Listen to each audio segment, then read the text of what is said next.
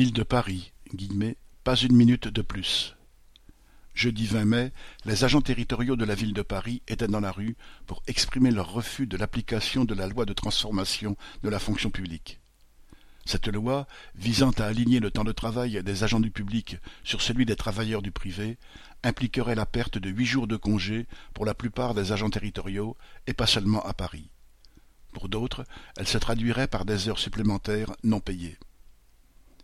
Beaucoup de secteurs professionnels étaient présents à la manifestation, ouvriers d'atelier, techniciens de laboratoire, personnel des espaces verts, de la propreté, de la sécurité, des crèches, des musées, des écoles.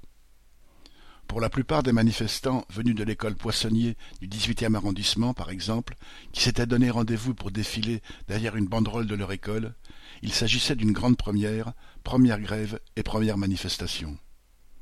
Bien que collègues du même établissement, c'était la première fois qu'ils manifestaient ensemble, agents d'entretien, cantinières, ATSEM, animateurs bibliothécaires, directrices du centre de loisirs et enseignants.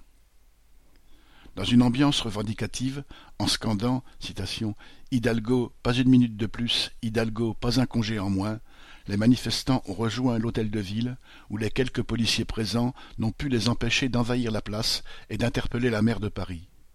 Une journée qui ne doit être qu'un début. Correspondant Hello.